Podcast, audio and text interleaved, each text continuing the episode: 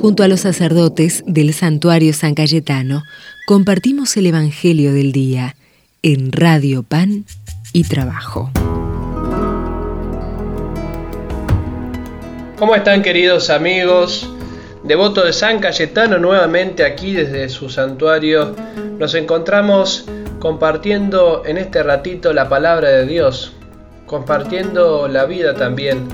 Te invito a que si estás escuchando la radio, desde donde te encuentres, puedas tener un momento para poner tu corazón cerca de Jesús, escuchar su palabra y renovarte con la fuerza de la fe que Él nos regala.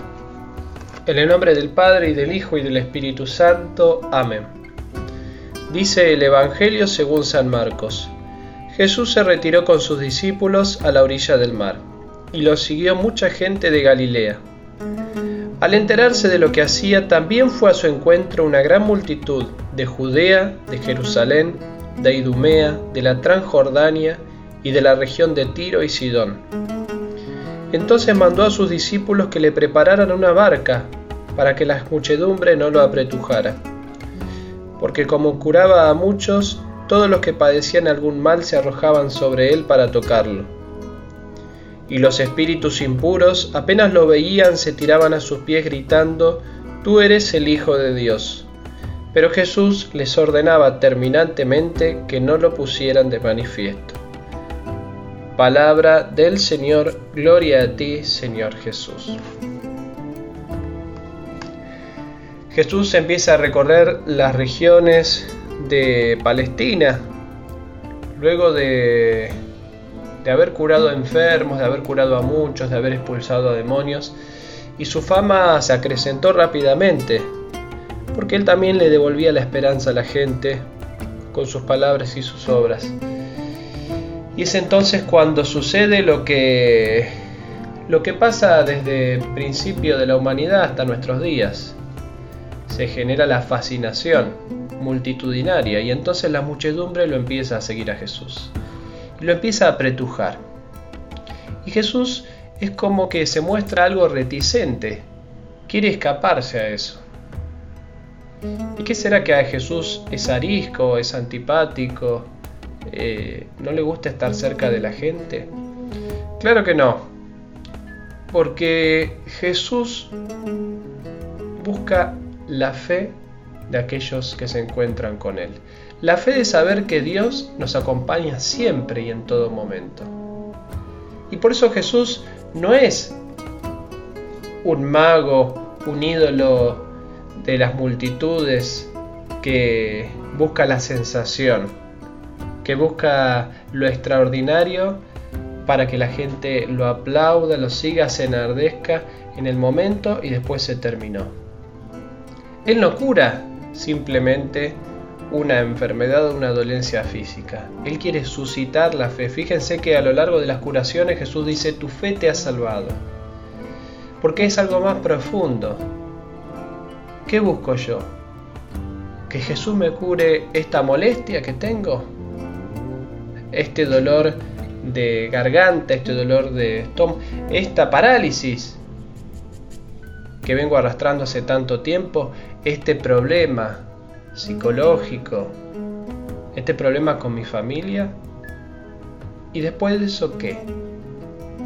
Jesús por el contrario busca suscitar en nosotros la fe, que es el mejor remedio para la vida. Es saber que Él no nos abandona. Porque si no, entonces una vez que Jesús pasaba por esas regiones, curaba a los enfermos, llegaba a imponer las manos sobre uno y después se iba, ya está. Estuvo bueno mientras duró. Pero no, Jesús da palabras de vida eterna, Jesús sana para mostrar que el reino de Dios ha llegado y está entre nosotros. Y para eso y para nosotros es una gracia muy grande, porque ahora sabemos que cuando entramos a la iglesia está la presencia de Jesús y que ahí, en la Eucaristía, puedo confiarle todos mis problemas y puedo recibirlo también. Y cuando voy a mi casa, al trabajo, a la calle, también sé que por la gracia del Espíritu Santo Jesús me sigue acompañando. Entonces pidámosle a Jesús en este día que nos renueve con la fe, con la fe de saber que Dios no nos abandona, que Jesús camina con nosotros.